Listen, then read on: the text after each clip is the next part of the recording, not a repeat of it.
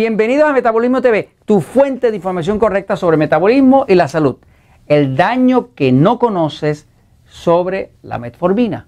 Yo soy Frank Suárez, especialista en obesidad y metabolismo, y hoy quiero hablarte de una serie de artículos, de artículos científicos que he estado ah, en estos días eh, leyendo y empapándome de la información, de la nueva información, que básicamente demuestran que la metformina, que es el medicamento más utilizado para los diabéticos tipo 2 y también lo están utilizando, desgraciadamente lo están usando para tratar de evitar la, obesidad. Este, hay muchos médicos que cuando ven que la persona se está poniendo obesa, pues le dicen, no, te voy a dar metformina para que evites la obesidad.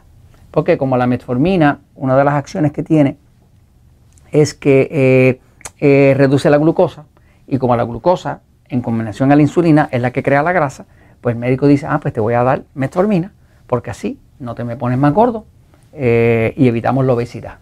Eh, pero todo esto es un error. Voy un momentito a la pizarra para explicarlo. Fíjense. Eh, la metformina es un medicamento que partió de algo natural. en unas sustancias que se llaman biguanidas. venía de algo natural. se descubrió que esa sustancia que venía de algo herbal, ¿no? pues tenía el efecto de que las biguanidas, que es lo que llaman hoy en día metformina,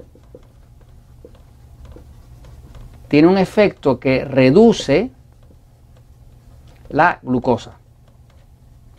Claro, no es que lo reduzca eh, eh, de forma natural, lo reduce por la acción química que tiene la metformina sobre eh, la glucosa, que básicamente la baja, como quien dice, a la fuerza.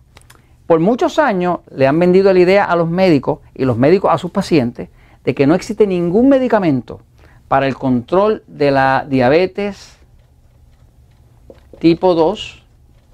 Le han vendido la idea que no existe ningún medicamento para el control de la diabetes tipo 2 más seguro que la metformina. Esa es la idea que le han vendido a los médicos. Y los médicos a su vez, que oyen esa información de los propagandistas médicos, de los visitadores médicos, que obviamente son empleados de la farmacéutica, que trabajan a comisión. Ellos cobran tanto como lo que se logre levantar en, recetas de metformina en, su mercado. Eso es lo que es. O sea, son, son comerciantes como cualquiera otro. ¿no? Pues básicamente el medicamento más recetado en todo el planeta Tierra para la diabetes tipo 2 es la metformina.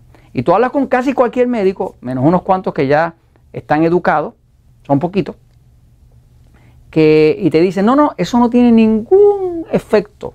Eso, eso es lo más seguro que existe. Llevan más de 40 años usando metformina y se lo recomienda a todo el mundo. Últimamente hay una moda, en países como México y demás especialmente, donde cualquier persona que empieza a ganar un poco de peso, el médico automáticamente le va a recomendar metformina. Obviamente una persona que empieza a ganar peso, pues empieza ya a estar en lo que llaman prediabetes.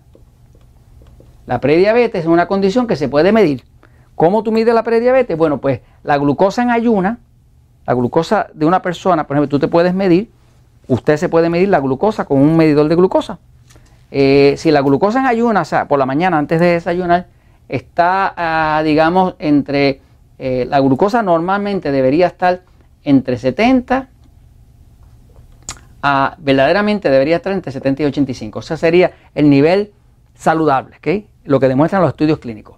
Pero la medicina dice que si la glucosa está entre 70 y 100, ah, pues en 100, perdón, ah, pues eh, estás normal. No es verdad. Normal es hasta 85. Eh, pero entonces te dicen que si tú estás entre 101 y 124, pues tú tienes prediabetes. Y si estás en 130 o 125, perdón, si estás en 125 o más, pues tú tienes diabetes. Así que básicamente la forma en que se sabe si tienes prediabetes o diabetes es en base a tu glucosa en ayuna. Si la glucosa en ayuna está de 101 a 124, que te la toman en ayuna en un laboratorio, ah, pues tú tienes prediabetes. Si está de 125 arriba, tú eres diabético. Ahora vamos a ver. Ahora, ¿qué pasa? Que mucho médico ha tomado esa información que le da la farmacéutica, el, propagandista médico, el visitador médico, eh, y se la ha tragado y no ha investigado mucho sobre el tema eh, y no ha visto realmente los estudios clínicos. Yo invito a cualquier médico que esté viendo esto que se vaya a PubMed, que es el sitio o la base de datos gigante que está en internet, que está libre para todos.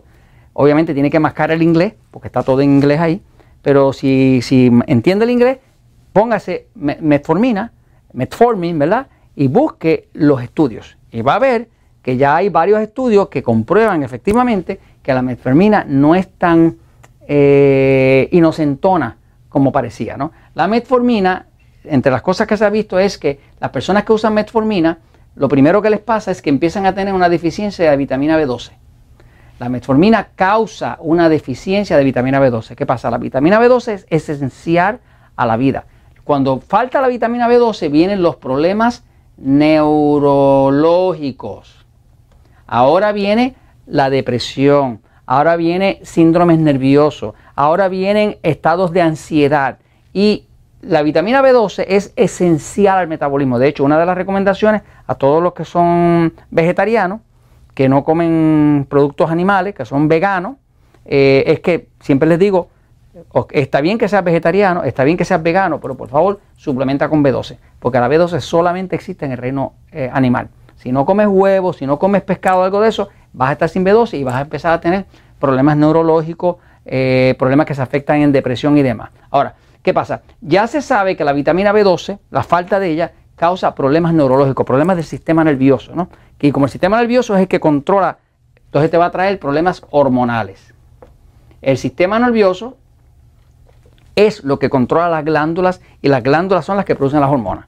Si está dañado lo que controla, se va a dañar también el sistema hormonal. Así que muchas de las personas que tienen problemas hormonales, que tienen hormonas que están en los médicos recibiendo hormonas para distintas cosas, realmente lo que tienen es una deficiencia B12.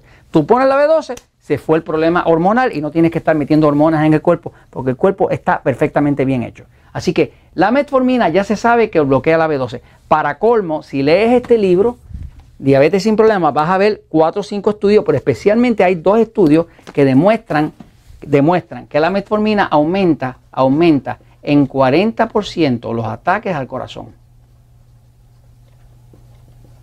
Los ataques al corazón aumentan en 40% cuando se usa metformina. Curiosamente, lo que se descubrió es que solamente aumenta los ataques al corazón 40% en los hombres. Te digo la verdad completa, no en la mujer. Así que eh, a lo mejor es una de las razones por la cual los hombres nos morimos más rápido que las mujeres, pero de todas maneras es la verdad. Así que la metformina no es tan poco dañina como te vendieron. Si te recomiendan metformina para adelgazar, huyele. Si te recomiendan metformina para la diabetes, trata de controlar tu diabetes de forma natural, sin medicamento, incluyendo sin metformina, para que estés seguro de que no te va a dar un ataque al corazón o que vayas a tener problemas neurológicos o de depresión o problemas hormonales. Y eso te lo comento porque la verdad siempre triunfa.